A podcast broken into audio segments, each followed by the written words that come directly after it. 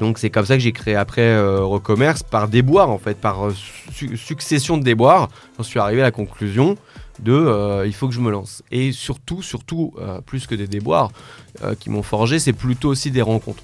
Donc nous, on distribue multicanal, on a dépassé les 4 millions de smartphones vendus, on fait plus de 100 millions d'euros de chiffre d'affaires chez Recommerce.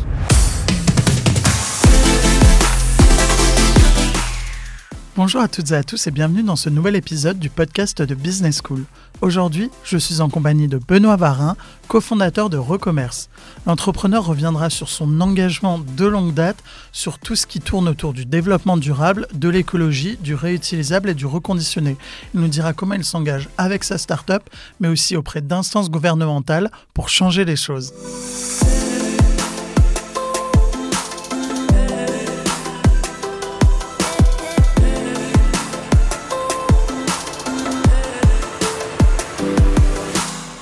Bonjour Benoît, Bonjour comment ça va aujourd'hui? Très bien, très bien, un peu chaud parce que le vélo m'a donné chaud, mais, euh, mais ça va bien. Oui, euh, je vois, euh, j'ai pu voir juste avant qu'on enregistre que tu es en pleine forme, c'est top. Oui, oui, oui, grande forme, pas au- aussi en forme que ceux qui ont débattu hier soir jusqu'à tard dans la nuit au débat du présidentiel, parce que ça a été assez... voilà, mais, mais je suis prêt à répondre à tes questions. Ouais, alors il faut quand même préciser pour ceux qui nous écoutent, le podcast a été enregistré le lendemain du débat de l'entre-deux tours. Donc au moment où il sortira, on connaîtra le nouveau président Ou- je ne préfère Non, pas. je préfère pas, non. C'est vrai, le ou, non, on n'aime pas. hein. non, voilà, on connaîtra le nom de la personne qui sera à la tête de l'État. Alors aujourd'hui, tu viens pour nous parler de Recommerce, ta start-up qui euh, propose des produits reconditionnés. Mais avant ça, on va parler de toi, de ton parcours. Et tu as commencé un parcours assez classique finalement d'entrepreneur par une euh, prépa puis une grande école, c'est ça? Oui, alors j'aimerais justement en profiter pour faire une spéciale dédicace à, tous les enseignants euh, et le personnel administratif et bien sûr les élèves qui sont euh, au lycée Gustave Flaubert à Rouen en prépa éco, euh, la prépa que j'ai faite en 99-2000, un, souvenir assez mémorable, assez, euh, assez dur, hein, parce qu'intellectuellement c'était très dur, mais euh, voilà, je salue tous les enseignants qui sont toujours des, des pédagogues très très impliqués, engagés, surtout dans, ces quartiers un peu sensibles. Et, je, je salue tous les étudiants qui sont en train de se battre en philosophie, principalement, qui était une matière dure quand même en prépa. Bah écoute, le message est passé, j'espère qu'ils l'entendront. Euh, et pourquoi tu es allé euh, vers cette voie euh, prépa EC plus école de commerce? Alors j'ai commencé mon parcours bah, dans un lycée. J'ai fait une classe, j'ai fait une spécialité éco et euh, au lycée euh, à Lillebonne euh, que je salue aussi, Guillaume le Conquérant, en Normandie, en Seine-Maritime. Et donc mon professeur d'économie, de sciences économiques et sociales, m'avait conseillé très très très sympathiquement de me dire voilà pourquoi tu ne ferais pas une classe prépa? Euh, et je te conseille d'aller voir justement la classe prépa Flaubert. Euh, à cette époque-là, je ne savais pas vraiment quoi faire de ma vie. Euh, J'avais envie de me- garder les portes le maximum ouvertes pour pouvoir imaginer, construire différentes choses. Et j'étais déjà assez engagé dans les sujets de société et une réflexion de comment être le plus utile possible au lycée.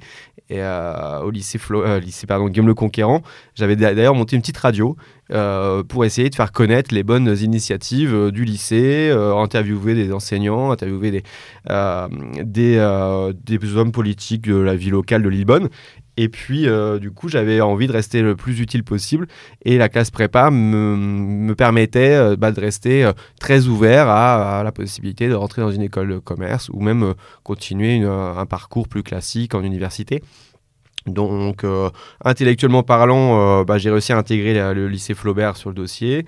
Et puis, euh, ça a été un bon choix parce que j'ai rencontré après beaucoup de mentors qui m'ont aussi aidé à, continuer à choisir des voies ouvertes, comme d'ailleurs l'école, après que j'ai fait l'école de commerce, l'Institut Mines Télécom Business School, qui à, l'époque s'appelait INT Management, et l'Institut Mines euh, Business, l'Institut Télécom, euh, pardon, l'Institut peux dire Mines Télécom, IMTBS. IMTBS, voilà, IMTBS, je pense que c'est comme ça qu'on dit maintenant, l'Institut Mines Télécom Business School, euh, et, reste une grande école de commerce très ouverte, puisque c'est aussi euh, beaucoup de liens avec la technologie, avec les télécoms, euh, avec le, le système d'information, les, logiciels, avec les process.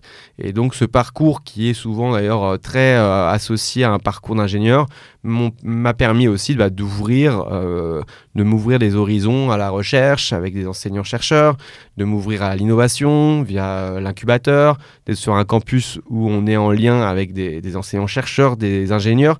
Et donc ça reste effectivement aussi une porte d'entrée au monde professionnel.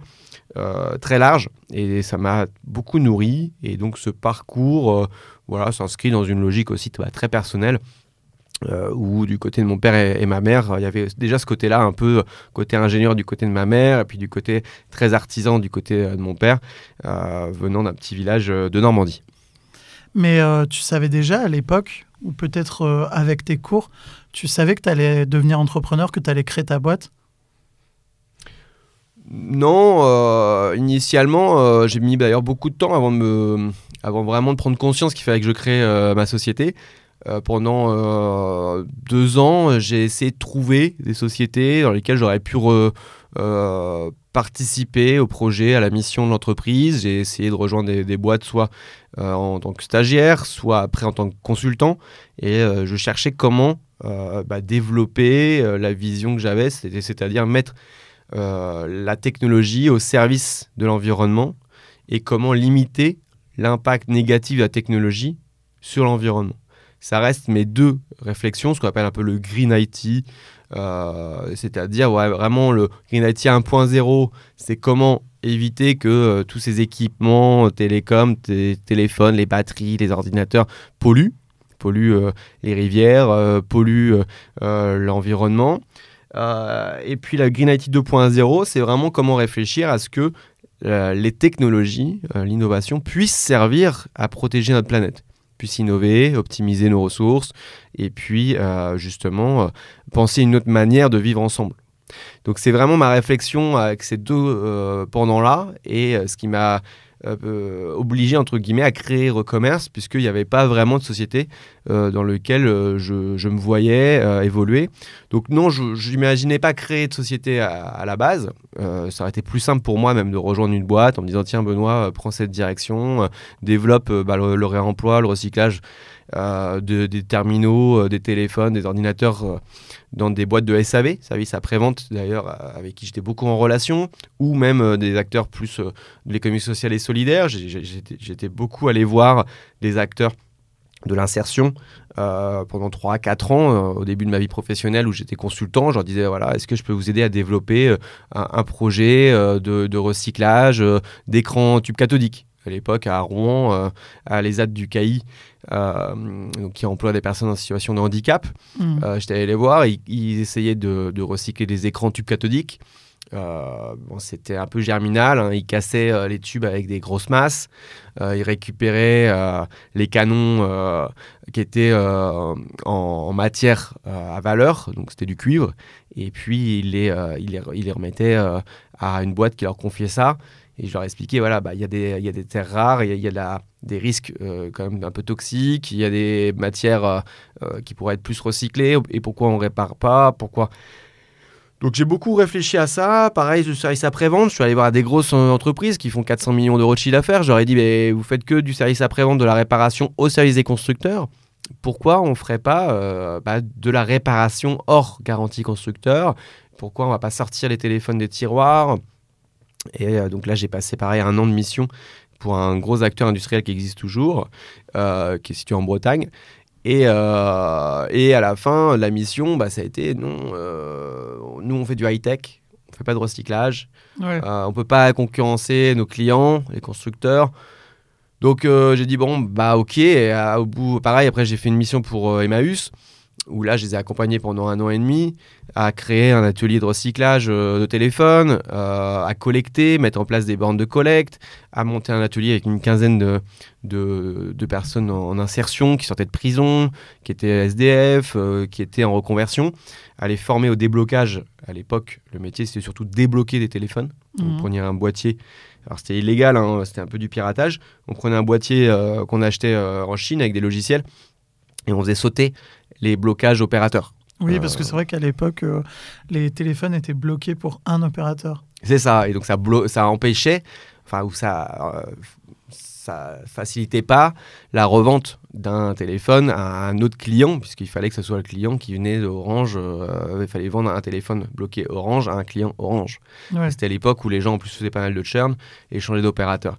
Donc euh, il fallait absolument débloquer le téléphone. Donc pour faire débloquer, il fallait faire sauter euh, le, le blocage logiciel du téléphone. Il fallait le plugger sur un boîtier avec le bon câble, parce que tous les téléphones n'avaient pas les bons câbles. hein. En- en- C'était en 2006. Euh, et donc il y avait tout un jeu de câbles, le jeu de logiciel, le jeu de boîtier. On avait une dizaine de boîtiers. Euh, la Z3X, euh, très, assez connue dans le monde de, de la téléphonie. Et donc on utilisait nos boîtiers et il fallait former donc des personnes euh, en insertion. Et donc j'avais euh, monté un atelier de 15 personnes. Et, euh, et à cette époque-là, pareil, le modèle économique était compliqué. euh, et donc j'étais payé en téléphone. Et On me donnait, Emmaüs me donnait 20% des téléphones euh, que je collectais. euh, et ça me permettait, euh, moi, de les revendre sur eBay et de me, de me payer moi, plus le technicien de l'atelier, plus euh, bah, la personne qui vendait les téléphones sur eBay. Euh, et donc, ça nous permettait de nous payer tous les trois et me payer tant bien que mal parce que au final, je devais faire des missions à côté euh, en plus pour pouvoir me payer. Mais au moins, on avait une activité de, assez, assez, assez forte. Mais au moment où je leur ai dit, bon, bah, maintenant, il faut industrialiser, euh, je leur ai dit, bah, il faut industrialiser, il faut acheter les téléphones. Donc, il faut s'en sortir de l'argent parce que le téléphone, au final, on n'avait que des petits téléphones qui valaient euh, 10 euros qu'on récupérait et qu'on revendait 25 euros, quoi. Ouais. Euh, alors qu'en fait, pour récupérer les téléphones à 50 euros, bah, il fallait euh, leur dire bah, je vous les rachète 30 euros. Et là, quand j'ai dit à Emmaüs, bon, bah, on va arrêter de collecter gratuitement, mais on va racheter des téléphones. Là, ils ont crié au scandale, ils ont fait bah non, nous, c'est pas notre métier, on rachète pas, euh, et notre métier, c'est pas d'industrialiser, notre métier, nous, c'est faire du social. Donc je leur ai dit bah moi, mon métier, c'est de, de, de- lutter euh, contre ce, gaspillage d'équipements euh, et d'industrialiser, de créer de la valeur, de professionnaliser aussi les gens, les former pour que ce soit des vrais techniciens. Et là, il y a eu un décalage de projet, d'ambition, de, culture. Et donc là, j'ai dû quitter, enfin, je me suis fait un peu virer du projet. Et donc, c'est comme ça que j'ai créé après euh, Recommerce, par déboire, en fait, par euh, su- succession de déboires. J'en suis arrivé à la conclusion de euh, il faut que je me lance. Et surtout, surtout, plus que des déboires qui m'ont forgé, c'est plutôt aussi des rencontres des Ouais. rencontres là avec mes associés, euh, surtout Pierre-Étienne Rouana, qui euh, à ce moment-là où je galérais un peu dans mes missions de conseil, je savais pas trop et j'avais pas envie de finir ma vie à faire du conseil. Je suis pas, je suis pas fait pour faire du conseil. Euh, moi, j'aime, bien faire les choses, être au contact avec les gens, avoir des clients, euh, produire de la valeur, être utile. Et au conseil, le conseil c'est assez ingrat. Vous conseillez les gens. Mais la plupart du temps, les gens, ils tiennent pas compte de vos conseils. Donc, euh, donc du coup, j'avais, j'étais pas fait pour faire vraiment du conseil. J'avais sept consultants. hein. On faisait pas mal de missions pour les collectivités, euh, pour des industriels qui voulaient faire du recyclage, du, re- enfin, du réemploi, l'économie circulaire. Même si à l'époque, en, en 2006, 2007, 2008, on parlait pas vraiment d'économie circulaire. On parlait de développement durable, on parlait de recyclage, on parlait euh, lutter contre le gaspillage. Euh, mais donc on l'a un peu théorisé et maintenant c'est quand même beaucoup plus structuré. Mais donc à l'époque, je savais pas que j'allais devenir industriel. Euh, moi, je voulais trouver la bonne manière. Est-ce que j'allais pas à devenir euh, directeur d'une ressourcerie pour, euh, à côté des déchetteries, créer une ressourcerie? J'ai beaucoup étudié le modèle de la ressourcerie. Ouais. Et moi, à un moment, je me suis dit, bah, pourquoi je ne créerais pas un réseau de ressourceries Euh, Bon, ça n'a pas été le, le choix que j'ai fait. Et après, pourquoi je suis devenu entrepreneur quand je fais mon introspection? Quelque part, dans ma culture familiale, là, euh, j'ai fait un- une grosse cérémonie la semaine dernière parce que j'ai été euh, médaillé à l'Ordre national du mérite. Euh, j'ai été fait chevalier, donc il y a toute une introspection qui est faite avec un discours officiel, etc. Et l'introspection, ça a été de se dire, bah oui, mon grand-père était artisan, maçon. Il était entrepreneur, il avait euh, deux, deux commis, enfin deux, De salariés. sur chantier qui venaient euh, travailler avec lui pour monter euh, bah, des maisons, euh, sur- surtout beaucoup de briques, de briques et silex en Normandie. Du côté de mon père, une culture d'artisan. Du côté même de ma grand-mère, elle était aussi paysanne, donc elle avait sa, sa petite ferme qu'elle gérait. voilà, elle faisait de l'élevage. On allait vendre des poulets ensemble. D'ailleurs, j'adorais aller avec elle faire le marché. J'avais ma tante qui avait une petite boucherie, charcuterie, euh, traiteur, éleveur. Elle faisait l'élevage, donc filière courte. Élevage, elle transformait en boucher avec son mari, euh, mon oncle. elle faisait transformer sa viande dans des super petits plats. Et euh, bah, à Pâques, là, on sort de Pâques, il y avait 400 mètres euh, de queue parce que tout le monde venait chercher euh, voilà, sa pièce de viande ou, ou ses petites préparations. Et donc, j'ai beaucoup aimé être dans cette culture-là, commerçante. et donc, du côté de mon père, il y avait cette culture commerçant, culture artisan. Et puis, du côté de ma mère, il y avait ce côté plutôt ingénieur. mon grand-père était directeur d'une grosse usine à Lillebonne, enfin à Gravenchon exactement, qui transformait euh, bah, du pétrole en, en billes de plastique pour essayer de développer d'ailleurs euh, bah, des nouvelles matières et pour beaucoup quand même de plastique euh, pas très pas très recyclable. Mais bon à l'époque l'objectif c'était surtout de produire et avec les enjeux de production. Et donc j'ai eu cette culture là qui fait que j'avais envie quand même et ça me faisait pas peur en fait d'entreprendre. J'ai toujours vu aussi mon père entreprendre qui a une ferme et qui développe sa ferme. J'ai dans ma famille mon oncle qui est aussi reconditionné entre guillemets d'ordinateur et j'ai fait mon premier stage chez lui d'observation euh, à Rouen euh, quand j'étais en, quatrième euh, d'observation de comment on, répare un ordinateur et comment on vend un ordinateur. Et j'ai vendu mon premier ordinateur, j'avais 14 ans et, c'est génial. et c'est vrai que quand je fais mon introspection, je me dis, bah, ce moment-là, ça m'avait fait de l'émotion. Et en fait, je reproduis un peu cette émotion que j'avais j'avais vécue quand j'étais plus jeune. Et si la fibre entrepreneuriale est chez toi finalement présente depuis des générations, euh, d'où te vient la fibre euh, développement durable, environnemental? Parce que finalement, quand on regarde un peu ton parcours, on, se rend compte que tu étais, euh, pas mal engagé, même ne serait-ce qu'à l'école, chez IMTBS. Tu as fondé et dirigé l'assaut de commerce équitable Équiterre, c'est ça? D'où te vient cette sensibilisation à ces sujets-là? alors c'est une très bonne question. Bah, je pense que déjà dans mon enfance, euh, dans la ferme justement de mon papa, il y avait beaucoup de gens qui venaient d'horizons très différents. Euh, donc on, faisait des stages euh, pour apprendre à réparer, à réparer des, des, voitures, apprendre à utiliser l'ordinateur, apprendre à, faire la, la, guitare, apprendre à créer ou à réparer du mobilier avec le menuisier du coin. Et j'avais toujours adoré ce, ce côté-là de se dire on peut penser autrement les choses et de le vivre en faisant de se dire pourquoi on jetterait un mobilier alors qu'on peut le réparer? Et ça, j'avais 8 euh, ans, bah, on te dit vas-y, prends un marteau, prends une scie, tu découpes le pied euh, et tu, tu, tu, refais un tenon mortaise et tu, tu changes ton pied. quoi. Et, euh, et, ça, c'est vraiment c'est très pédagogique. Montessori, on parle beaucoup de pédagogie sur votre média. Moi, je suis très engagé sur la, pédagogie. J'ai fait une école Freinet. Alors ça, je ça peut être intéressant de, de, reparler de ça. Une, pédagogie Freinet dans mon petit village d'Atanville par hasard, la, ferme était là-bas, euh, l'école était Freinet, et Freinet se pose beaucoup, euh, se repose beaucoup sur euh, le faire par soi-même et mmh. apprendre à apprendre. S'auto-corriger, avoir des exercices où on peut faire autant de temps qu'on veut, des exercices de maths, puis après tu t'auto-corriges. Euh, tu as la possibilité d'aller faire des activités manuelles. On avait un journal, j'adorais écrire dans le journal, on pouvait imprimer soi-même, on imprimait avec une imprimerie, on mettait les caractères d'imprimerie et on voyait comment on pouvait imprimer après à la presse des, des journaux. Euh, qu'on allait distribuer, qu'on allait vendre d'ailleurs euh, pour avoir une petite coopérative. Moi j'étais trésorier de la coopérative et j'adorais ça, euh, gérer l'argent pour se dire est-ce qu'on a assez d'argent pour se payer la classe verte ou surtout la, classe de neige ou la classe... la classe de neige, on était allé faire du ski de fond dans, le Jura. Et, et, Freinet m'a beaucoup marqué, je pense, dans mon parcours aussi, de se dire on est une petite communauté, une communauté de, de jeunes, on peut s'autogérer, on peut vendre, encaisser, euh, passer des bons moments. Les parents, euh, une communauté éducative où les parents venaient nous apprendre. Moi, j'avais appris à, coudre, euh, à réparer des fringues et puis à tricoter avec des mamans. J'avais adoré. J'avais appris à faire de la photo avec le papa d'un copain qui était venu nous faire donner des cours de photo. Et, de se dire waouh, on peut faire en fait des choses avec des pédagogies actives, ce qu'on appelle des pédagogies actives, Freinet Montessori. Euh, j'ai eu ça, plus aussi dans, mon parcours, j'ai fait beaucoup de scoutisme, très engagé dans le scoutisme. Été louveteau à, enfin, avant Sarabande à 6 ans, à Goderville, euh, dans, la troupe scout de France.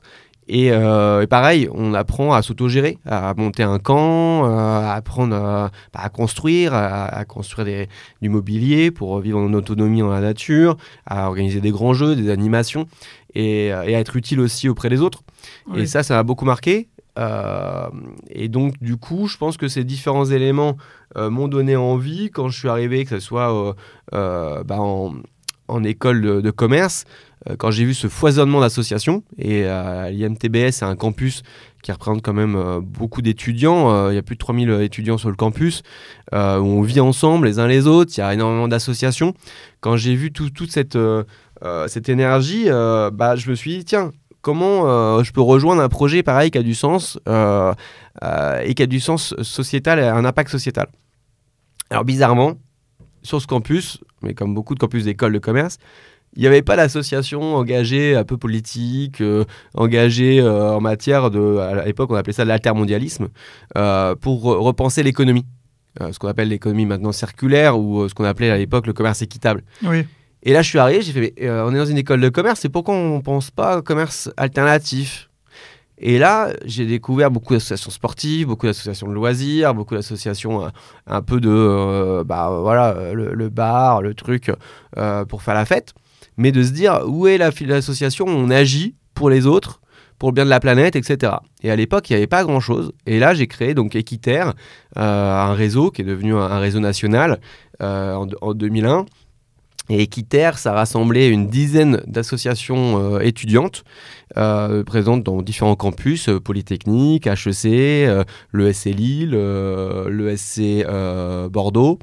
À l'époque, c'était beaucoup de SC, ah, désolé, euh, pour les, marques des écoles, de commerce. Mais, euh, et on a créé comme ça tout un réseau où on avait trois objectifs. Le premier, c'était la sensibilisation des étudiants.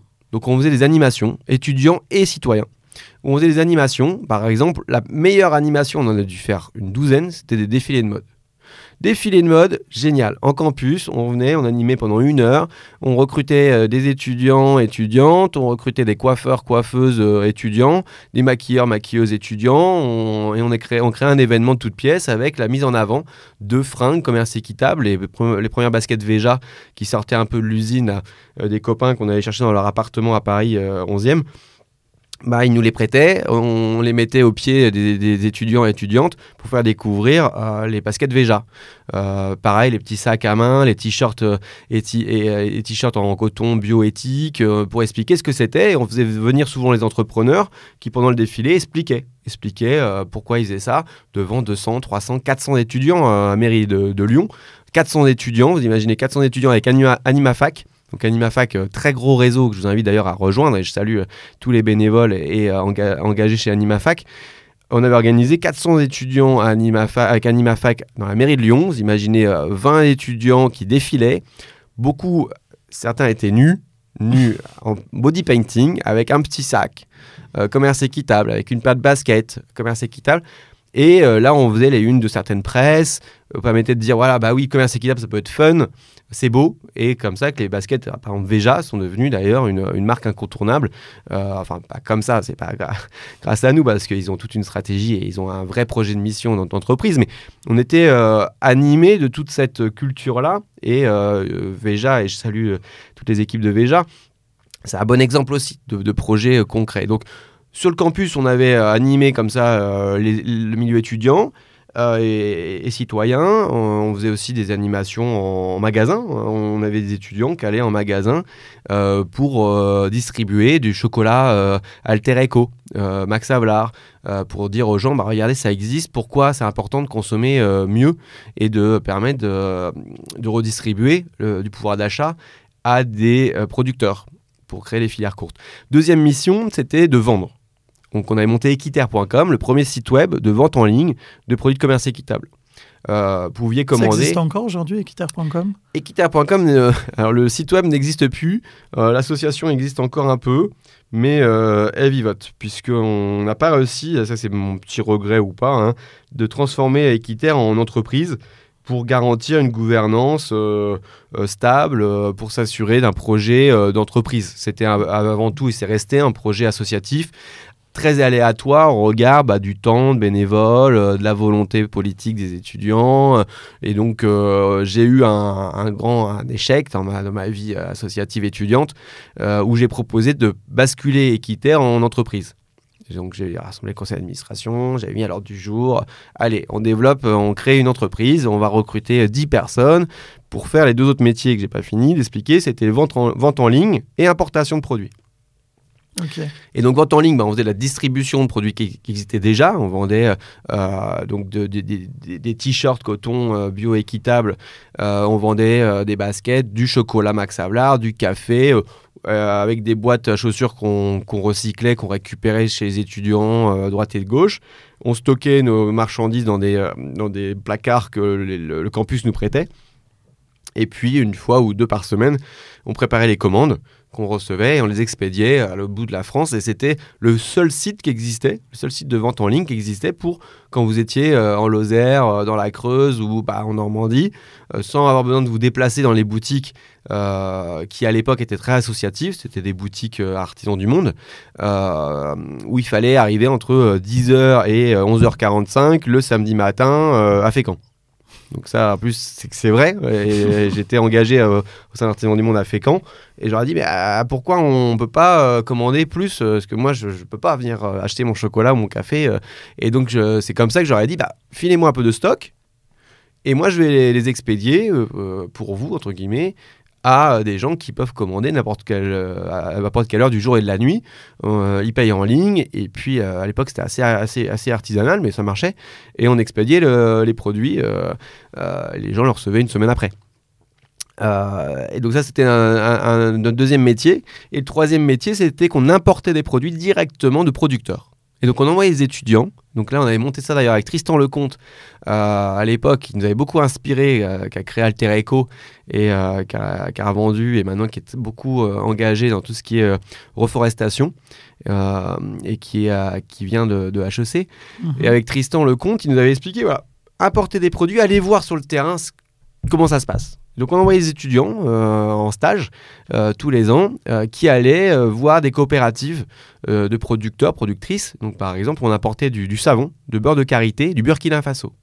Et donc on avait une coopérative de femmes qui fabriquait. à l'époque, le beurre de karité était peu connu. maintenant, c'est beaucoup plus courant. mais en 2001, euh, les propriétés du karité, euh, d'ailleurs, des étudiants et des enseignants chercheurs nous avaient dit le karité c'est super bon pour la peau, ça graisse, ça a des, caractéristiques euh, physico-chimiques hyper, hyper bonnes pour la peau, entre autres. Et donc, on allait voir les femmes, comment elles les produisaient, on faisait des reportages, on voyait euh, les coûts, comment, euh, comment ça se passait, on le, combien ils, pouvaient produire, et puis on importait des savons de beurre de karité qui après on les revendait. Alors à l'époque, en plus le marketing n'était pas très bon euh, du côté des, coopératives, donc on les aidait à, voilà, découper le, savon à bonne taille, de le mettre dans un petit bac d'osier pour que ça soit sympathique, pour qu'on puisse l'expédier facilement. Bref, donc il y avait tout un travail, même, même il y avait un travail un peu chimique parce qu'il fallait même stabiliser le, savon. Parce qu'à l'époque, pareil, euh, même les, femmes là-bas l'utilisaient pas comme nous on l'utilise. Donc il fallait qu'il ait un aspect esthétique, une couleur, bref. Donc il y avait ce travail-là euh, de, savon de beurre de karité qui était sympa. On apportait des sacs au Népal. Moi, je suis parti au Népal euh, monter un peu la, filière d'importation de sacs en coton bio équitable du Népal. Donc moi, j'étais parti trois mois là-bas. Euh, c'est une aventure assez extraordinaire euh, d'aller voir comment on produisait euh, le coton, d'où venait le coton, comment étaient payés les, les, artisans. Il y a tout un savoir-faire très très très fort au Népal autour de la culture de la couture, du coton. proche de l'Inde, etc. Donc assez extraordinaire. Donc on apportait aussi des sacs de coton. Euh, et là, on avait développé toute une gamme. Là, euh, je pense qu'il y avait vraiment un vrai business qu'on a un peu loupé. Euh, c'était bah, les sacs pour ordinateur. Là, j'étais persuadé qu'il fallait créer des sacs pour ordinateur et sacoches pour ordinateur en coton bio-équitable. parce que c'était le début des ordinateurs portables et il n'y avait pas de sacs vraiment engagés. même encore maintenant, bah, demander d'où viennent vos, sacs pour vos ordinateurs, bah, on va vous dire je euh, préfère même pas regarder. Voilà, euh, on ne sait même pas dans quelles conditions sont fabriqués ces sacs. Euh, il faut voir comment les artisans sont payés derrière. et là, il y a un vrai scandale de, filières comme ça qui sont pas du tout maîtrisées où on importe des matériaux qui sont pas bons pour la planète et puis qui sont fabriqués et assemblés dans des conditions un peu catastrophiques. Donc à l'époque, on avait vraiment cette réflexion-là. Et du coup, on avait ces, ces trois activités. Et puis bah, l'échec, ça a été de dire euh, on va créer une entreprise. Et là, le conseil d'administration me dit non. On est une association étudiante. On doit rester euh, dans une dynamique étudiante, bénévole, euh, de sensibilisation, fait par des étudiants pour des étudiants. Et donc, ton projet Benoît d'entreprise, écoute, tu pourras le faire ailleurs, mais pas avec nous. Alors, moi, j'étais président de l'association. On avait monté une fédé. On était 8. On était en plein 8, 8 associations locales. En plein développement, il fallait des ressources. Et j'ai fait Ah, Ouais, grosse désillusion. Cassé net, cassé net. Ah vraiment, désillusion. Je me suis dit, ah ouais, le milieu associatif, c'est comme ça. Donc là, j'ai dû, parce que en plus, j'avais quitté mon job pour monter Equiterre, pour développer Equiterre, c'était en 2004. Euh, 2004, j'étais en, je faisais de la recherche, bah, j'avais basculé sur la recherche. Je voulais essayer de créer euh, bah, justement une activité, une activité économique. Et là, euh, je me retrouve à mince. Euh, à ce moment-là, du coup, j'ai réfléchi en 2005 à- et on est parti fin 2005 faire un audit commerce équitable pour Alter Eco. J'ai dit, vous me saoulez un peu. J'ai rappelé Tristan Lecomte et je lui ai dit, écoute, là, je suis disponible. Euh, on a envie de voir comment ça se passe chez vous, euh, Alt- Alter Eco, euh, votre, votre café, c'est le café. On a envie de partir en Amérique du Sud. Euh, là, tu as plein de producteurs de café. Est-ce que tu es sûr que c'est équitable? Comment tu es sûr que c'est équitable? Il me fait oui, c'est vrai, j'ai une méthodologie d'auto-évaluation, mais on n'a jamais fait évaluer par un- une structure euh, tierce. Ouais. Donc si vous voulez, euh, vous y partez, euh, je vous donne la méthode, on est tous d'accord sur le, ré- le référentiel, c'est vous qui allez voir de vos propres yeux, vous faites remplir euh, ce questionnaire qui était un référentiel FTA 200, ça s'appelait, c'était le seul référentiel qui existait vraiment d'évaluation, qui a été monté bah, par Tristan Lecomte, Alter Eco et puis PricewaterhouseCoopers à l'époque, PwC. Et donc on est parti à 3, 4 mois en Amérique du Sud, faire vraiment un, euh, bah, pour moi, ça a été un rite initiatique, ça a été une étape euh, dans ma vie où euh, là, je me suis, j'ai découvert le commerce équitable concrètement.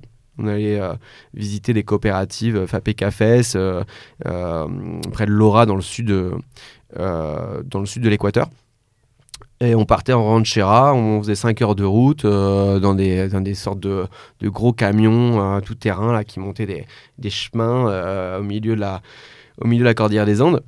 Et là, j'ai rencontré des producteurs de café qui nous expliquaient pourquoi ils fabriquaient du café euh, bio, équitable. Et avant tout, c'était pour créer des communautés de vie, euh, respecter la planète et prendre soin euh, des ressources et créer d'ailleurs la polyactivité. Parce qu'ils ne fabriquaient pas que du café. Souvent, sur un, champ de café, ils avaient de la banane, ils avaient de l'ananas, ils avaient du chocolat, du cacao. Et essayer de dire, voilà, nous, on peut presque s'auto-alimenter. Et même, il m'avait dit, c'est le café, Benoît, moi, si je faisais autre chose, c'est pas très grave. Euh, moi, je vends du café là, Alter Eco. Euh, oui, on n'en fait pas beaucoup, mais de très bonne qualité. Donc, on veut bah, être payé un peu plus que les autres voisins qui font beaucoup de café, mais de mauvaise qualité. Ouais. Euh, et mais par contre, Benoît, s'il te plaît, la planète, elle n'a pas besoin de ça. La planète n'a pas besoin de- de- d'exporter du café. Le café, si ça marchera plus, c'est pas grave. Je fabriquerai du chocolat, de euh, euh, ou même moi, je me nourrirai de ce que j'ai là. Par contre, là, il m'a ramené un seau et il m'a dit là, les piles, là, euh, les cartes électroniques que j'ai récupérées des voisins, de l'autoradio qui, qui marche plus, de la lampe qui marche pas, parce que là-bas, il n'y a pas d'électricité, donc ils marchent tous sur batterie, piles, euh, équipement électronique un peu euh, indépendant, autonome. Il me dit ça, par contre, la Pachamama, elle sait pas quoi en faire et moi non plus. Donc, s'il te plaît, trouve-nous des solutions pour recycler ces batteries, ces équipements électroniques pour prendre soin de la planète. Parce que ça, on ne sait pas quoi en faire. Donc toi qui as l'air euh, intelligent, qui, est, euh, sort d'une école, euh, qui ne sait pas quoi faire de ta vie, s'il te plaît, aide la Pachamama à recycler ses équipements. Et là, ça a été, euh, paf, la révélation de ma vie. Je me suis dit, ok, je sortais d'une, euh, j'avais fait un, mémoire de recherche là avec euh, le laboratoire de recherche à l'Institut Mines Télécom. Et là, je me suis rendu compte qu'effectivement, euh, le commerce équitable, c'est bien, mais au fait, le commerce, tout le monde peut en faire, ça existe déjà pas mal. Euh, et c'est pas de ça dont tu as besoin à la planète, et c'est pas euh, mon, ma mission à moi de, de vie, quoi. Alors que euh, monter des filières de recyclage, réemployer, comprendre pourquoi les batteries, on peut pas plus les recycler et les réemployer, pourquoi on peut pas euh, monter la collecte de ces déchets-là, je me suis dit, c'est là où il faut qu'on trouve des solutions, et s'il n'y a pas de solution, c'est pas normal. Et j'aimerais juste faire un petit retour en arrière. Tu en as parlé euh, euh, justement, c'est assez rare pour le mentionner. tu es le premier, en tout cas, entrepreneur que j'interviewe qui a commencé sa carrière dans la recherche. Tu as fait sept mois en tant qu'assistant d'études à IMTBS en Green IT. pourquoi te lancer dans la recherche et qu'est-ce que tu en as tiré et qu'est-ce que tu en tires encore aujourd'hui? Alors, quand j'ai quand j'étais étudiant, j'étais très proche des enseignants-chercheurs, très proche. Euh, voilà, euh, j'étais toujours très curieux. Et j'avais rencontré du coup le laboratoire Ethos, euh, qui était un laboratoire en, recherche sociale et sociétale, en humanité, comme ils disent maintenant, qui ressemblait des philosophes, des sociologues, des, euh, des sociologues et philosophes principalement d'ailleurs, puis des enseignants-chercheurs en sciences économiques et sociales, pardon, euh, des économistes, pour réfléchir à l'impact des télécoms sur l'environnement. Euh, qui existe toujours, hein, et je salue Fabrice Flippo, qui est enseignant-chercheur à l'Institut Mines Télécom et dans d'autres universités. Et, et, Fabrice cherchait justement un assistant pour développer avec un groupe de chercheurs de l'IMT Bretagne euh, de Brest, des, chercheurs qui venaient aussi de Lille, euh, pour construire justement euh, un canevas pour, comment, pour comprendre comment les infrastructures télécom impactent l'environnement. Et du coup, naturellement, j'avais postulé et, et j'avais travaillé pour eux sept mois à rencontrer différents acteurs D'ailleurs, euh, une rencontre mémorable, c'était, euh, j'avais interviewé un, de mes concurrents actuels, euh, qui est maintenant aussi un partenaire, qui était un des leaders à l'époque du reconditionnement, recyclage de téléphone. Et j'étais allé le rencontrer, moi, étudiant, enfin, je sortais d'études, avec mon petit microphone, ma petite procédure scientifique de, d'enquête et, de, et de questionnaire.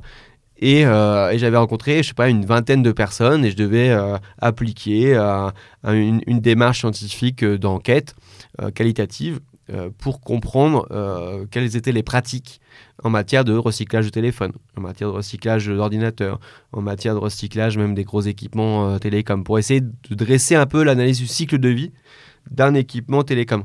Parce qu'à l'époque, il n'y avait pas d'analyse de cycle de vie qui existait. On ne savait même pas d'ailleurs, le terme analyse de cycle de vie, il est arrivé après. Euh, la, méthode scientifique. À l'époque, c'était pas encore très structuré la méthode.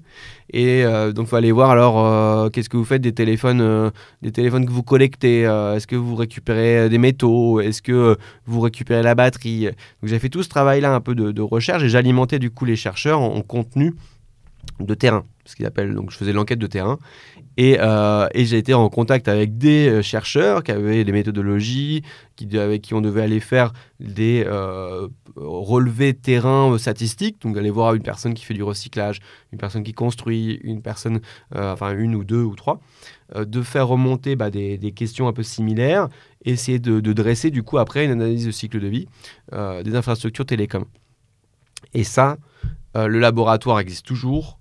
Euh, et on néglige trop, je, disais tout à l'heure en introduction, euh, les chercheurs et, euh, le fait que les chercheurs en sciences économiques, les chercheurs bah, en, en, général, sont souvent source d'innovation et d'inspiration et de donner un, un cadre philosophique, un cadre intellectuel à la construction après de solutions opérationnelles de d'innovation terrain. Et euh, moi, c'est vrai que ça m'a beaucoup inspiré. Je continue à, essayer de lire beaucoup de, euh, de livres euh, philosophiques, de, livres qui sortent voilà, d'économistes, d'intellectuels, parce que c'est très nourrissant quand on est opérationnel, entre guillemets, quand on est doueur, quand on est entrepreneur, de, de, faire les allers-retours entre un acte terrain, un acte concret, un acte de tous les jours, et pourquoi on le fait. Et le sens de cet acte est dans quel canevas on, s'inscrit, euh, dans quel cadre économique, euh, philosophique et juridique d'ailleurs, parce que en fait beaucoup de cadres économiques sont dépendants quand même du juridique. Mm. Et le juridique se pense aussi d'un point de vue intellectuel, même beaucoup, euh, et d'un point de vue bah, philosophique, sociologique et politique au final. Donc le cadre de la recherche, pour moi, doit être développé et la recherche doit être connectée au monde de l'entrepreneuriat. Et euh, c'est comme ça que moi, ça m'a permis d'accélérer et de me rendre compte que oui, il y a un besoin. La recherche m'a aidé à le faire. Euh, les enseignants-chercheurs m'ont même euh, incité à le faire quelque part. Inconsciemment, inconsciemment, il y avait cette envie-là d'être utile. Et je sais que je reste énormément en contact bah, avec les équipes un peu de, Fabrice Flippo. Et Fabrice Flippo qui m'a énormément nourri et qui est resté un mentor pour moi dans ma vie très fort. Et cette, ce livre qu'on a écrit ensemble, je vais retrouver le, nom du livre, qu'est-ce que c'est eux qui l'ont sorti. Moi, j'ai apporté le contenu. Euh, l'impact euh, du numérique sur l'environnement. On le remettra en lien, je ne sais pas, parce que c'est toujours intéressant de le relire, qui a été sorti en 2006. Mm. Euh, c'était un peu le premier livre qui est sorti sur ce sujet-là. Et tu parlais du fait que tu avais, pendant ta période de recherche, rencontré un concurrent slash partenaire. c'est vrai que Recommerce fait du reconditionné depuis 2008, c'est ça, si je ne dis pas de bêtises?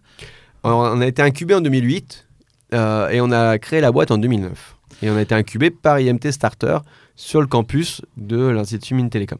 Et donc depuis 13 euh, ans, forcément, il y a beaucoup d'acteurs qui se sont développés sur le secteur, dont un géant, Back Market. Euh, quelle est ta vision de ce, de ce marché qui se développe et de l'arrivée de, d'acteurs qui, qui s'imposent petit à petit? Est-ce que ces, ces, gros acteurs te font peur ou est-ce qu'au contraire, tu penses qu'il euh, y a assez de marché pour tout le monde et que c'est une bonne chose qu'on se développe sur les sujets du reconditionné? Alors moi, je suis un, acteur de réseau. Moi, j'ai toujours aimé travailler en réseau, euh, discuter euh, avec, tout le monde. Et je suis euh, toujours très engagé dans les réseaux. je suis d'ailleurs président, je ne me suis pas représenté avec ma casquette de, un peu de, syndiqué. C'est que je suis président du, syndicat ou de l'organisation professionnelle du réemploi et de la réparation en France. rcube.org, rcube.org. Et cette, cette fédération rassemble énormément d'acteurs, dont Back Market. Euh, euh, et, j'ai toujours euh, été au contact d'entrepreneurs, porteurs de projets, de, bah, de concurrents, et depuis toujours. C'est-à-dire que voilà, j'avais rencontré un, des, acteurs du, du, recyclage et du, de téléphone portable en 2006. et j'ai toujours resté en contact. J'ai rencontré des acteurs du SAV, du service après-vente des téléphones. J'ai toujours été en contact. Euh, et, c'est hyper nourrissant. Euh, il n'y a personne nous interdit, de, au contraire, de rentrer en contact avec ses concurrents, hmm. de rentrer en contact avec ses fournisseurs, ses clients. Souvent, même ton concurrent peut être un, partenaire. Moi, j'ai beaucoup vendu à mes concurrents au début. En 2009, euh, je vendais beaucoup à des concurrents. ou et réciproquement, j'achetais à des concurrents. et on s'appelait pour prendre des nouvelles. Il y a toujours de la place en fait pour l'innovation.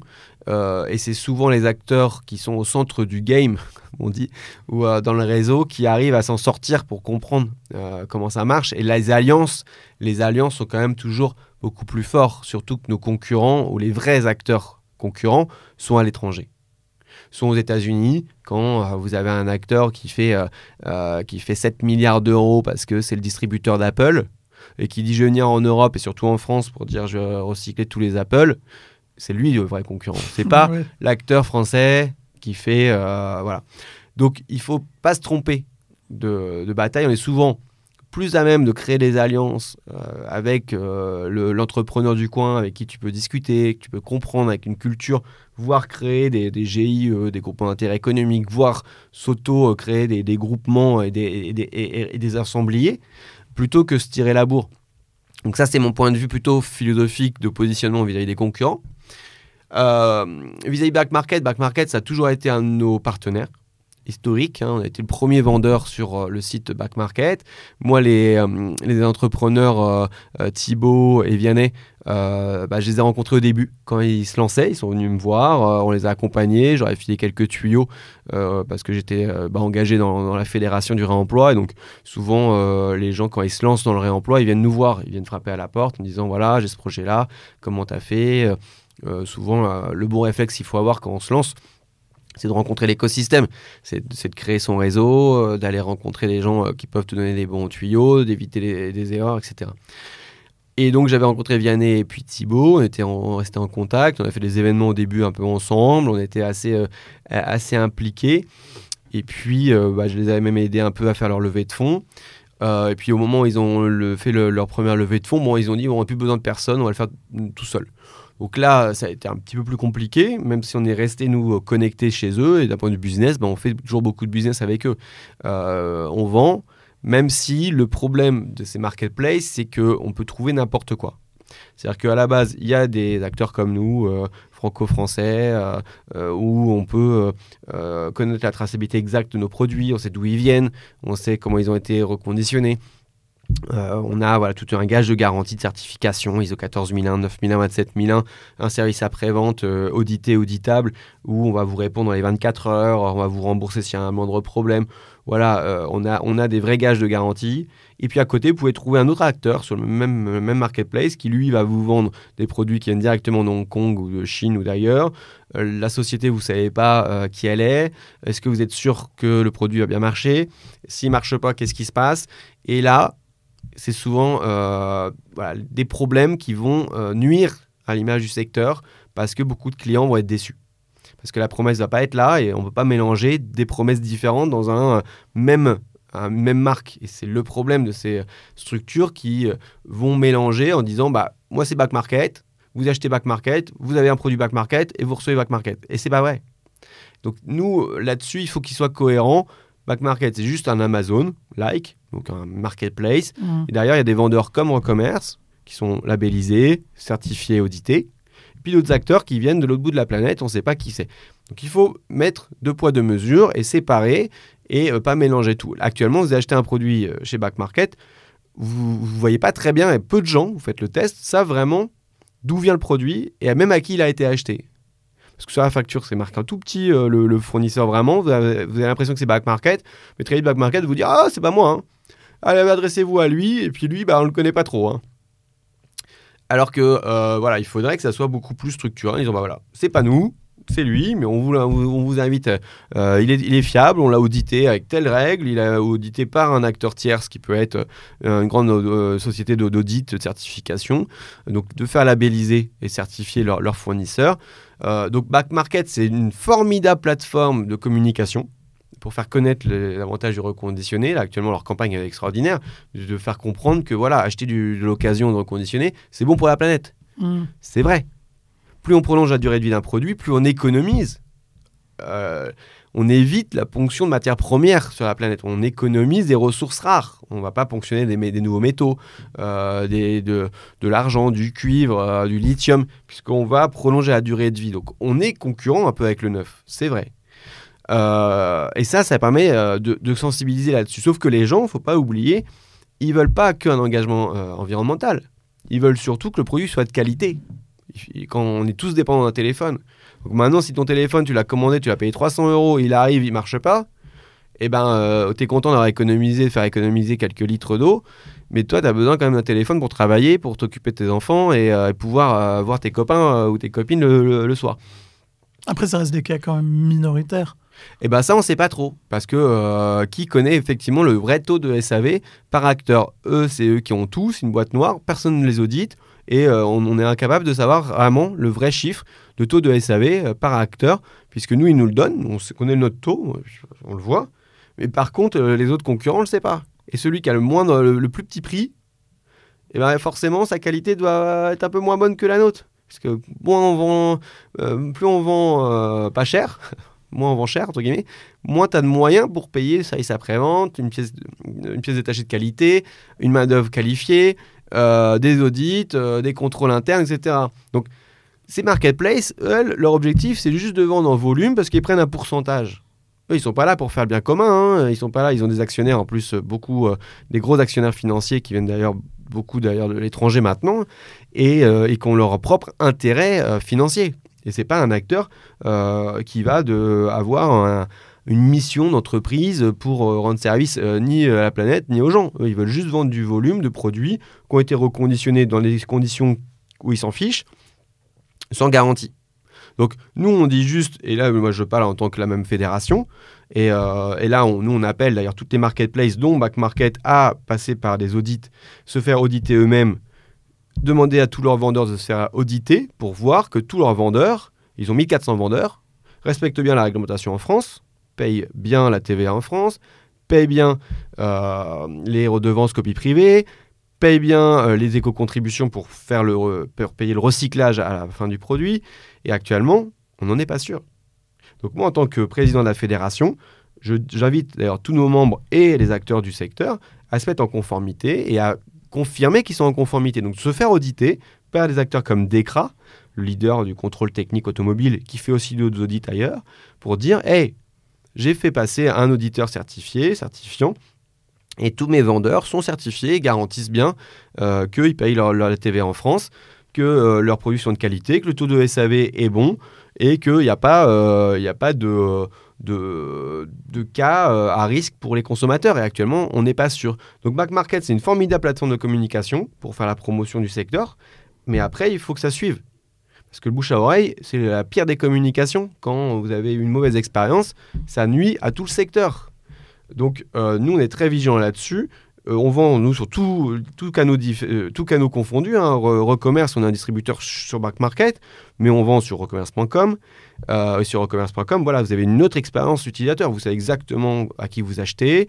Euh, vous avez Véronique, alors, ouais, elle veut pas trop qu'on l'appelle Véronique, mais à, à, Gentil, là dans le 94, qui va vous répondre à votre mail ou au téléphone quand vous avez un problème. Enfin, Véronique et les, les cinq personnes qu'elle encadre. Euh, vous avez derrière les ingénieurs qui contrôlent la qualité, qui vont regarder le problème. Euh, nous, sur recommerce.com, voilà, c'est notre plateforme, c'est notre marque. On suit, le produit, on suit le client. Après, vous pouvez aller acheter nos produits euh, à Bouygues Télécom, Orange, SFR, Boulanger, Electrodépôt. Donc, nous, on va distribuer, voilà, on vend de plus en plus à des entreprises, qui, des entreprises ou des, des collectivités territoriales, des administrations, qui ont d'ailleurs l'obligation d'acheter maintenant des produits reconditionnés. Donc nous, on distribue multicanal. On a dépassé les 4 millions de smartphones vendus. On fait plus de 100 millions d'euros de chiffre d'affaires euh, sur, euh, chez Recommerce. Je, je présente Recommerce un peu à la fin, mais bon. Euh, et on est, on est 125 salariés en plein déploiement dans différents pays. Allemagne, Pays-Bas, Belgique.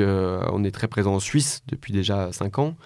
Euh, et on continue à recruter. Et petit message, mais je pense que euh, voilà, vous n'êtes pas encore en train de chercher des, stages, quoique, mais euh, voilà, on recrute des stagiaires qui, souhaitent voilà, participer au développement de notre société. Et il y a une grosse actu de, de Recommerce, c'est qui date de février. C'est l'entrée au capital de, de United B, qui devient actionnaire majoritaire. Comment ça s'est fait? Qui a approché qui? Alors encore une fois, nous, on recommerce. Notre projet, notre thèse, c'est d'aider les commerçants à devenir des recommerçants. Donc on considère que chaque vendeur, que chaque euh, boutique, chaque distributeur de produits neufs doit proposer la reprise, le rachat d'un produit usagé. Du produit usagé qu'il a lui-même vendu. Normalement, il le connaît. Et donc notre vision, c'était de se dire, voilà, un Oui, parce qu'il faudrait peut-être préciser que United B, c'est un consortium de plusieurs entreprises type Boulanger. Voilà, United Bee, c'est la, la société qui regroupe Boulanger, euh, donc la, la- les enseignes de distribution de produits électroménagers, euh, électroniques, euh, qui couvrent la France, euh, qui est un concurrent de Fnac Darty. Euh, on travaille, euh, enfin, il y a aussi euh, Electro, euh, Electrodépôt, qui est Mm. aussi membre de, de cette société United Bee. Electrodépôt, pareil, distribution d'équipements électroménagers, électroniques, grand public, avec des boutiques euh, dans toute la France Krefel, euh, qui, est, qui est présent plutôt euh, Luxembourg, et puis IFI en Belgique. Et donc, euh, qui est un- une société, qui est, un groupe français, euh, franco-français, euh, capital français. Et nous, on a été intéressés parce que, un, culturellement, on est très proches, euh, volonté d'être utile euh, aux autres, euh, utile pour la planète, de- d'innover, euh, et puis de rester euh, effectivement dans une dynamique de souveraineté, une souveraineté euh, française, euh, et de se dire on peut innover et maintenir et créer une économie circulaire. Et euh, on doit euh, permettre aux distributeurs voilà, d'avoir plus de services à proposer à leurs clients. Donc quand vous entrez maintenant voilà, chez Boulanger, euh, bah, vous pouvez euh, dire voilà, je voudrais revendre mon, mon lave-linge ou mon sèche-linge parce qu'il fait trop de bruit, parce qu'il n'est pas adapté, parce que je voudrais un autre sèche-linge plus adapté. Et ben le vendeur va vous proposer de racheter votre sèche-linge et vous dire voilà, bah, il vaut aujourd'hui 100 euros euh, et je vais vous faire un bon d'achat pour un sèche-linge peut-être plus performant. Euh, oui, le sèche-linge, c'est- un bon exemple, ou le lave-linge. Et donc là, on a développé, nous, Circularix, c'est une, plateforme qui permet à tout distributeur de donner une cotation du produit usagé, de reprendre le produit usagé, de le faire euh, réparer et de le revendre reconditionné.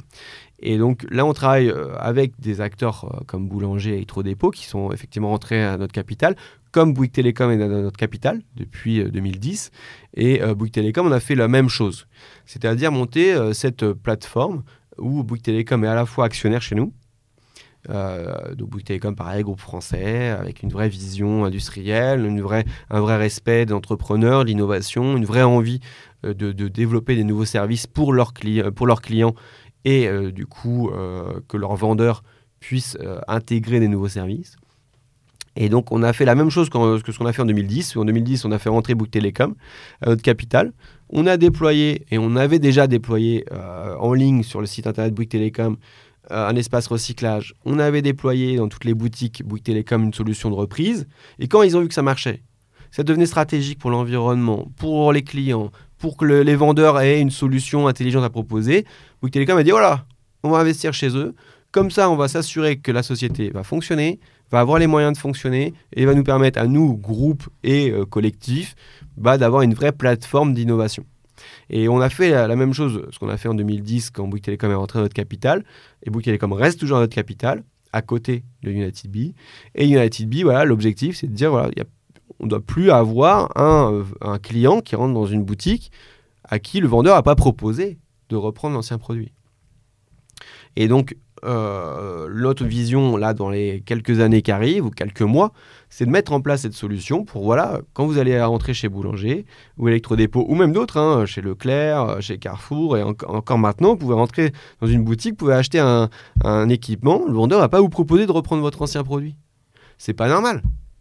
C'est une, une aberration écologique de se dire, ah ouais, j'ai un sèche-cheveux chez moi, je rentre acheter un nouveau sèche-cheveux, euh, bah, je vais avoir deux sèche-cheveux. Alors que anciens sèche-cheveux, euh, vous en avez déjà un, en fait. Donc, soit il ne marche plus, bah, vous le ramenez. Soit euh, il marche encore un peu, mais vous voulez un autre plus performant, bah, vous le ramenez aussi. Mais là, celui-là, vous voulez avoir un peu de 1 ou 2 euros pour qu'il puisse. Euh, voilà. Et, donc, on, a, on doit lutter contre cette aberration. Et moi, j'incite les étudiants, d'ailleurs, qui m'écoutent, j'espère que vous êtes très, très, très nombreux, à dire quand vous voyez une injustice quelque chose qui n'est pas normal, c'est là où il faut euh, innover. C'est là où il faut remonter ses manches et dire pourquoi ça n'existe pas. Et tirer la ficelle. Et dire tiens, je vais chercher et je vais faire de la recherche, mais de la recherche presque scientifique. Dire ah, ça n'existe pas, c'est qu'il y a un truc. C'est pas normal. Il y a des enjeux, il y a des enjeux de lobbying souvent. Souvent, c'est lié à des intérêts économiques qui font qu'on n'a pas intérêt à le faire. S'il y a des enjeux, là, typiquement, j'ai un truc qui me, qui me insupporte et on va créer un truc, c'est euh, le, reconditionnement de médicaments, le réemploi de médicaments en ce moment. Mes enfants étaient malades, tout le monde est malade en ce moment. On cherche de l'aspirine, on cherche du doliprane. Ça n'existe pas. Moi, ma mère, elle avait des cachets de doliprane dans sa boîte qu'elle n'avait jamais utilisé, qui était comme neuf. Elle a voulu le ramener à la pharmacie, on lui a dit on va le broyer. J'ai ma mère qui a des doliprane euh, non utilisés parce qu'elle n'en veut pas, parce que ça la fait saigner du nez, qu'elle n'a pas ouvert que le médecin lui a remboursé, payé par la Sécu. Et moi, j'en ai besoin parce que mes enfants, euh, voilà, ils sont malades. Et la pharmacie me dit, ils n'en ont plus un rupture de stock. Et on me dit, on peut pas reprendre le médicament, là, le, doliprane, par la pharmacie pour que la pharmacie me le revende. Et je dois, bah, ma mère me l'a donné, me dire, tiens, vas-y. Mais tu vois, l'aberration. Et pourquoi on hmm. on peut pas faire de réemploi de médicaments? Pourquoi? Parce que l'industrie du médicament, c'est pas dans son intérêt. Et souvent, il faut tirer la ficelle et il faut pirater il faut que les étudiants comprennent que la piraterie a toujours existé et doit être après industrialisée, formalisée, bousculer les élus pour que la loi soit modifiée, pour que ça devienne la normalité. Et donc, il faut, se, euh, faut désobéir. Faut accepter, euh, surtout quand on est étudiant, on a les moyens, on a du temps, on a de l'énergie, on a la capacité à s'auto-organiser pour bousculer le système, pour dire quand quelque chose n'est pas normal, il faut le rendre normal. Il faut l'industrialiser, il faut bousculer les lignes, les lignes politiques, les lignes juridiques, innover, même si on se met un peu en risque. Le risque n'empêche pas, euh, comment on dit, n'empêche pas la menace, n'empêche pas euh, l'aberration, mais il faut prendre du risque pour innover et il y a encore plein de choses à faire.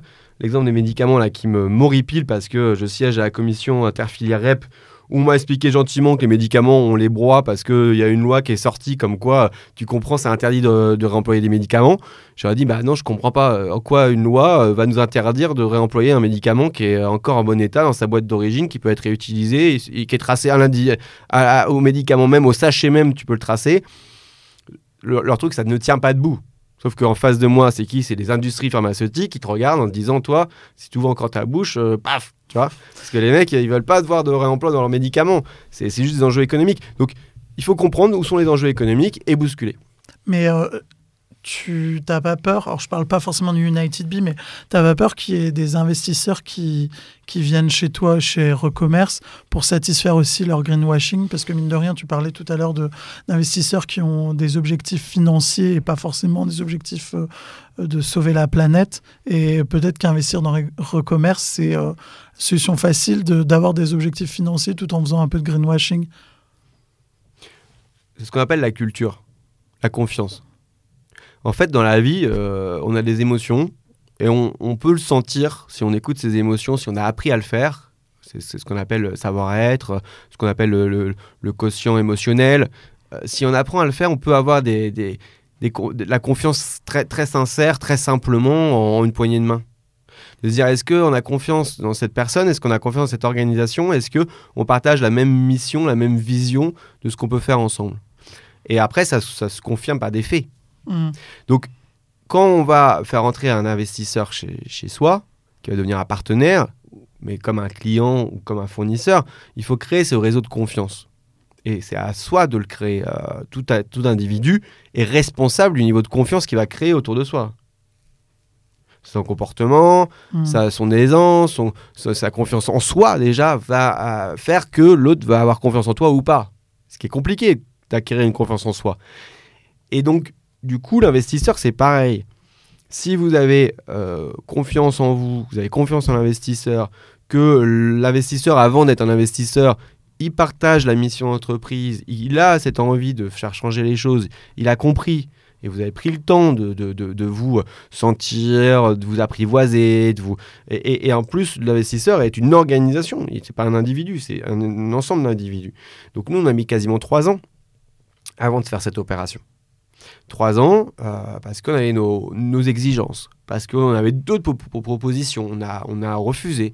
Euh, choisir, c'est renoncer. Donc on a renoncé certains actionnaires euh, beaucoup plus financiers, qui auraient pu mettre peut-être plus d'argent sur la table, mais qui avaient d'autres intentions. Oui, ça t'est déjà arrivé de refuser l'entrée au capital d'investisseurs parce que tu sentais que c'était vraiment que du greenwashing? On a refusé, euh, bien sûr, on a refusé de faire rentrer certains actionnaires, certains investisseurs à notre capital. On a refusé des clients, on a refusé des fournisseurs. Euh, on, a, on, a, on a renoncé, on renonce toujours à certains euh, collaborateurs, certains candidats, parce qu'il n'y a pas la culture, il n'y a pas le feeling, il n'y a pas la, confiance. Donc oui, il faut savoir choisir, et, selon ton projet, selon ce que tu décides. C'est cette souveraineté-là qu'il faut, ce libre arbitre-là qu'il faut assumer. Donc nous, on a fait rentrer United bien notre capital parce que, un, on veut reproduire ce qu'on a déjà fait, ce qu'on sait faire, c'est la même opération euh, d'adossement, ce qu'on appelle nous le concept d'adossement industriel. On, a fait, on s'est adossé à Bouygues Télécom, ça nous a réussi. Donc on, s'est dit, ah ouais, ça c'est le bon format, on, sait faire. Moi j'aime bien recycler les mmh. trucs qui marchent. Hein. Euh, donc quand tu sais que ça marche, tu te dis, il y a moins de risques de te planter. Donc on a recyclé le concept. On a eu un feeling de, malade avec toute l'équipe euh, de United Bee. Euh, et puis on a surtout euh, sur le terrain super feeling avec les vendeurs boulangers. Moi j'adore aller faire des, descentes, enfin des descentes, aller voir les, vendeurs boulangers, comprendre c'est quoi leur problématique, leur ramener un truc pour tester. Tiens, j'ai ma plaque, j'ai la plaque vitrocéramique de mon voisin, je l'ai aidé à changer. Est-ce que tu peux la réparer? Non. Pourquoi? Alors est-ce qu'on peut la réparer ensemble? Non. Pourquoi? Donc je fais mes petits tests comme ça le, le week-end ou quand j'ai un peu de temps. Et puis, euh, pareil, pour Electrodépôt. Electrodépôt, euh, c'est génial, c'est la caverne d'Alibaba, tu as plein de produits, euh, tu vas discuter avec les, gens. Et, donc, c'est des gens qui parlent avec leur cœur, qui ont envie de rendre service à des, à, des clients. Ils ont une culture du service que j'adore. Moi, j'adore rendre service. Moi, quand on rentre chez moi, j'apporte le café. J'aime bien que les, les, gens sont bien accueillis parce qu'on a besoin d'être utile aux autres. et donc, du coup, United Bee, ils ont cette logique-là de, de rendre service. Euh, et puis d'avoir des valeurs communes qu'on partage, comparé à des actionnaires euh, étrangers qui sont des purs financiers. Euh, et donc on a quitté, d'ailleurs on a, entre guillemets, viré, c'est pas, pas très gentil, mais on a, on a arrêté les actionnaires financiers qui sont sortis et on n'a plus de fonds d'investissement chez nous. on n'a plus que des industriels qui, pensent service à leurs clients, qui pensent valeur ajoutée pour leurs clients, pour leurs vendeurs, pour un ensemblier d'acteurs qui vont euh, de la production, de la distribution, du service après-vente. Et nous, on est au service de tout cet environnement-là, ce qui est hyper enthousiasmant de se dire qu'on fait partie d'un groupe euh, qui a cette volonté d'être ce qu'on appelle click and mortar, mais surtout le mortar, qui est les pieds dans le terrain auprès des clients et on n'est pas en train d'acheter un truc en ligne sans savoir à qui vous l'achetez, sans avoir quelqu'un auprès de qui vous pouvez euh, aller vous plaindre. Là, non, vous allez euh, en boutique boulanger euh, ou en boutique Bouygues Télécom et vous pouvez dire Hé les gars, mon téléphone il marche pas. Bah, pas de problème, ça arrive, ok, on va te le changer, pas de problème, on va te le rembourser. C'est parce que tu n'as pas mis ta carte SIM dans le truc, quoi. Voilà, et ça arrive. et donc, du coup, voilà, c'est le click and mortar qui est important pour moi. On n'est pas, nous, 100% clic. Euh, on ne fait pas clic, clic, clic, clic, clic, clic, clic, clic, clic, parce que voilà, non, ça marche pas le clic. Euh, juste le clic, non. Derrière, il y a des ressources. Derrière, il y a de l'énergie. Derrière, il y a des hommes et des femmes. Derrière, il y a des trucs. Donc, l'impression d'acheter comme ça 100% euh, par Internet sans se demander d'où viennent les produits, qui les a produits, qui est payé, l'argent va où, eh ben, il faut arrêter ça. Quoi. Il faut se rendre compte que voilà, si tu payes 100 balles sur Internet, sur un site marketplace, cet argent avec quelque part. Hein. 10% souvent pour l'intermédiaire, la marketplace. Qu'est-ce qui a fait cet argent? Beaucoup va dans les poches des financiers. Après, les produits, ils sont produits où? D'où ils viennent? Est-ce que les mecs sont vraiment payés? Quand un gars qui vient en sueur vous livrer euh, chez vous, euh, votre bureau, euh, votre, votre plat que vous avez mangé et qui coûte 5 balles, faut se poser des questions, quoi. Autant te faire à manger chez toi, quoi. Et tu as parlé euh, pas mal de fois de, de rcube.org. Donc, euh, c'est une, enfin, une instance que tu as cofondée, si je dis pas de bêtises, et que tu présides. En as, ça, tu en as parlé. Est-ce que tu peux nous en dire un petit peu plus? Avec plaisir. rcube.org, on l'a créé en 2012 avec 11 entrepreneurs porteurs de projets, euh, managers de, de structures qui faisaient du réemploi. C'est une asso? C'est une association, ouais, loi 1901, qui est ce qu'on appelle aussi une organisation professionnelle on a un peu piraté d'ailleurs le concept d'organisation professionnelle. Euh, syndicat, euh, parce que les grands syndicats qu'on pense, c'est MEDEF, c'est GPME, euh, mhm. truc. Donc moi, j'étais au début, quand j'ai créé la boîte, j'étais curieux. Je suis allé à MEDEF, je suis allé à CPME, à la base, ça s'appelait CGPME, de se dire, attends, bah, moi, je suis, une entreprise où je veux développer le réemploi. Attends, me regarde, ils font bah, réemploi, non, tu n'as pas des problèmes avec tes salariés? Bah non, ça va, tu n'as pas des problèmes avec non, bah ça va, je veux juste développer le réemploi. Comment on fait? C'est quoi les cadres juridiques Ah, mais on a d'autres sujets prioritaires, quoi. La TVA, la fiscalité, les, les, l'URSSAF, le truc. Je, bah, ok. Et donc là, et puis nous, on avait des problèmes surtout de se dire où on va créer un nouveau marché. C'est pas le recyclage, c'est pas du service après-vente, c'est pas du déstockage, c'est pas de l'occasion. On n'est pas le bon coin. On va créer un truc qui s'appelle un, produit réemployé reconditionné. Alors là, juridiquement, personne ne savait trop euh, ce que c'était, dans quelle catégorie ça se positionne. Est-ce que c'est un produit démarqué, déstocké? Est-ce que c'est un produit d'occasion qu'on vend sur eBay ou sur Le Bon Coin? On a dit non, non, c'est un produit garanti, de qualité, réparé, potentiellement pas toujours, produit voilà, qui va être réemployé par des professionnels. Alors là, personne n'était capable de nous expliquer. Donc là, on s'est dit, bah allez, on, se lance et on va monter une association qui va définir un peu ce concept, juridiquement, et puis surtout, on va se serrer les coudes parce que euh, dans le marché, on est euh, pris, nous, entre les constructeurs qui disent Oh là là, c'est dangereux euh, de réparer un produit. Et ça, encore, hein, l'argumentaire principal des, constructeurs, c'est de dire Oh là là, on va pas réparer un jouet, ça me l'a sorti il y, a, il y, a, un mois. On va interdire la réparation de jouets, ou en tout cas, on va pas la financer parce que c'est dangereux de réparer un jouet. Ah mais ouais, ça fait rire. Sauf que c'est le vrai argument juridique, politique, que les mecs, ils nous mettent en pleine gueule en séance officielle avec toutes les instances. Et nous, on est R-Cube. Et là, maintenant, voilà. Mais il y a des arguments, ils disent pourquoi c'est dangereux de réparer un jeu. Ah non, non, ils disent c'est dangereux. Bah, vous imaginez si, si c'est mal réparé euh, et que ça fait mal à votre enfant, quoi. Voilà, c'est tout, c'est l'argument. Et j'en fais, bah, donnez-moi les chiffres. Alors, toi, toi tu essaies de. Là, il y a un vrai débat. Mais, c'est très dur. Donc ça, je le fais du coup avec la casquette de R-Cube, et c'est parce que on avait besoin d'avoir cette instance qui représente le secteur, où moi, quand je prends la parole, c'est pas Benoît Varin, euh, Benoît Varin, c'est pas Benoît Varin, l'entrepreneur, dirigeant de recommerce, non, non, c'est le président de la Fédération du réemploi et de la réparation. Et là, je parle avec une vision qui est construite, par un conseil d'administration, enfin un bureau, un conseil d'administration, une assemblée générale qui rassemble des organisations professionnelles, enfin des entreprises, associations, euh, ressourceries, euh, euh, acteur PME. On, va représenter quasiment d'ailleurs un milliard d'euros de chiffre d'affaires, presque 120 000 emplois. Et donc je parle avec cette casquette-là. Et là, on m'écoute beaucoup plus, beaucoup plus attentivement. Et c'est comme mmh. ça qu'on a été nommé, là, depuis deux ans, au sein de la commission interfilée REP, la CIFREP, qui gère tous les déchets en France et qui gère la mise en place des fameuses filières euh, avec les éco-organismes. Les éco-organismes les plus connus, c'est Citeo euh, Éco-emballage, l'éco-organisme euh, Écosystème qui gère les D3E, Écologie qui gère aussi les D3E. Donc chaque filière, chaque produit va avoir un éco-organisme. On est en train de les mettre en place depuis la loi AGEC, la loi anti-gaspillage pour l'économie circulaire. Donc je siège depuis deux ans, nommé par le Premier ministre, parce que j'ai ouvert, entre guillemets, enfin j'ai, parce que notre fédération a euh, revendiqué de dire c'est pas normal que du mobilier usagé, on puisse pas le réparer et, le, réutiliser. C'est pas normal que ce mobilier-là, il soit broyé, incinéré, alors qu'en en fait, il y a juste il est en bon état, mais juste personne ne vient le chercher. Parce que euh, c'est pas normal que euh, votre fenêtre de maison, pareil, vous changez votre fenêtre, elle est en bon état, vous vouliez du triple vitrage au lieu du double vitrage, bah, le double vitrage, elle va où votre fenêtre? Hmm. Mais c'est toujours le cas, hein, votre double vitrage, là la fenêtre, elle va pas être réemployée tout de suite parce qu'il n'y a pas la filière. Donc là, dans les prochains mois, il va falloir se battre pour ça. Mais pareil pour les jouets, pareil pour les ordinateurs, les téléphones, comment on développe du réemploi là-dedans? Donc nous, on, a développé ça, et donc dans notre fédération Aircube, qui, qui rassemble plus de 100 membres, on développe euh, cinq, euh, grandes activités.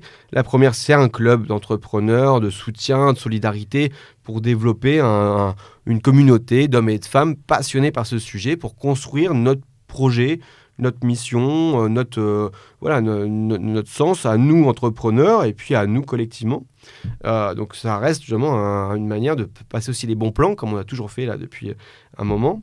Deuxième mission, euh, c'est qu'on développe bah, des affaires publiques, du lobbying pour défendre notre secteur, défendre nos membres. Donc c'est comme ça qu'on est présent au sein de la commission interfilière REP. On est présent au Conseil national de l'économie circulaire, le CNEC. On est présent depuis euh, la semaine dernière, maintenant à la commission copie privée. La commission copie privée, on est nommé, là je crois que c'est par le ministère de la Culture, pour aller euh, gérer cette collecte de, de redevances copie privée pour redistribuer ça à des artistes. Parce que depuis euh, le 1er juillet 2021, euh, les produits reconditionnés, enfin les smartphones reconditionnés sont taxés de 10,08 par la commission copie privée que je vais rejoindre là. à force d'avoir fait d'ailleurs une manifestation devant le Sénat, on était 200 devant le Sénat à revendiquer que les produits reconditionnés ne doivent pas être taxés. Euh, voilà, on s'est battu et du coup, bah, on m'a nommé dans cette commission euh, pour euh, aller, leur expliquer que ce qu'ils ont fait, c'est un peu bête. Mais bon, ça, c'est des, enjeux politiques. Enfin, oui, parce que du coup, c'est une double taxe pour les consommateurs, puisqu'ils la payent au premier achat, puis au moment où c'est reconditionné. Ah, ça peut être une triple ou quadruple taxe, parce qu'en fait, ça, à la base, cette redevance vie privée, elle avait pour but de, de collecter au moment de la vente d'un produit neuf. C'est toujours le cas dans plein de pays européens. Et normalement, c'est fait pour ça. Tu vends un produit qui a un disque dur. Le disque dur il va être utilisé potentiellement pour faire du copie de contenu euh, d'auteur, euh, musique, vidéo, euh, que des artistes ont produit. Donc cette redevance, elle est collectée pour après être redistribuée aux sociétés qui gèrent les droits d'auteur. Ça, c'est sur le neuf dans la loi. Et ils ont tiré parce que le neuf se vend moins bien du fait du streaming qui est mmh. fait par les grandes plateformes de streaming. Netflix, Deezer, etc. Et au lieu de taxer les grosses plateformes euh, de, distribution de contenu qui arrivent sur vos téléphones, qui sont visualisés en streaming, ils se sont dit, ah là, il y a une baisse de collecte des produits neufs, parce que les gens achètent plus du neuf, mais ils, achètent du contenu qui arrive sur leur produit, sur leur, sur leur terminal. Et eh ben on va taxer le reconditionné pour compenser la perte qu'ils ont.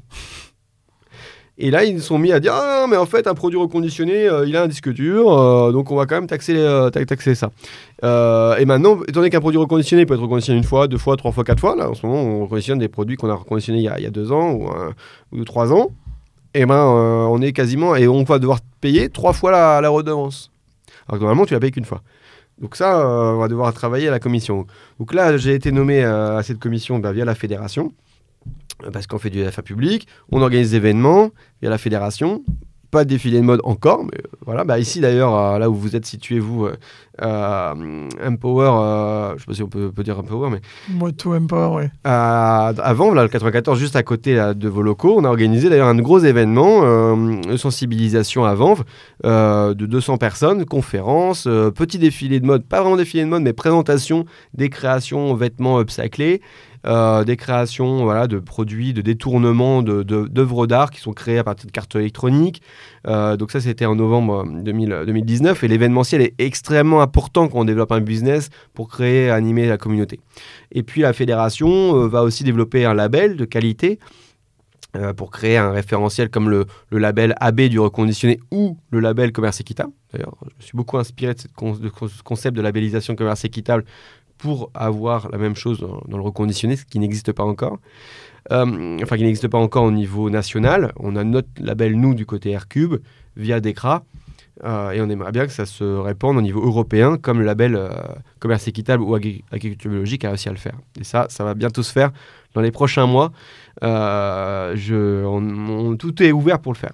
Et puis on développe après, au sein de la fédération, l'accompagnement de porteurs de projets. Donc vous, étudiants, qui avez envie de monter un projet autour du réemploi, on a un incubateur maintenant qui permet de le faire et d'ailleurs, on espère que euh, on va pouvoir bénéficier des moyens euh, technologiques de communication, euh, podcasts et autres, pour faire connaître aussi les différents projets d'entrepreneurs qui, qui vont rejoindre notre incubateur pour développer bah, le réemploi de médicaments peut-être ou le réemploi d'autres produits qui ne sont pas encore réemployés pour plein de raisons. On arrive au terme de cette interview et comme à chaque fois, le mot de la fin et la conclusion est laissé à mon invité. Donc, après, ceci dit, tu as fait un très bon mot de la fin là, en invitant les étudiants à, à, se mobiliser euh, sur euh, tous ces sujets de réemploi. Je ne sais pas si tu veux rajouter un petit mot pour conclure ce podcast. Oui, ben, un petit mot à destination, je pense, de tous les pédagogues, euh, éducateurs, enseignants, qui sont quand même des gens engagés pour transmettre, transmettre du savoir, transmettre du savoir-être, transmettre de la compétence. Je pense que c'est des temps indispensables quand on est jeunes de se former, euh, d'accéder au savoir, d'avoir la chance de pouvoir euh, progresser, surtout quand on est jeune, c'est à ce moment-là où on a la capacité intellectuelle, physique de, de se challenger, d'être toujours plus performant. Donc il faut en profiter parce qu'on n'a pas beaucoup de temps en fait. Moi j'ai 40 ans, je me rends compte voilà physiquement bah je progresse plus quoi. J'ai du mal à dépasser mon à me, challenger pareil intellectuellement. Donc alors que quand j'avais 17, 18, 19 jusqu'à 25, 27 ans, euh, j'adorais me challenger, je faisais toujours plus, plus, plus. Et euh, dès que j'encontrais quelqu'un, bah hop, je me nourrissais. Là, je me rends compte voilà, euh, que j'ai ce rôle-là de transmettre plus, et j'aimerais le faire plus, mais que les enseignants ont cette compétence, cette envie, ce savoir à transmettre, ces, méthodologies qui sont aussi un, un actif fort qu'il faut respecter. Donc j'invite tous les étudiants à, profiter de ces temps d'études pour construire bah, un savoir-être d'abord, comme dit Maria Montessori, euh, euh, en fait, on ne peut pas euh, apprendre à vivre dans la société actuelle parce qu'il faut apprendre à s'adapter à la future société.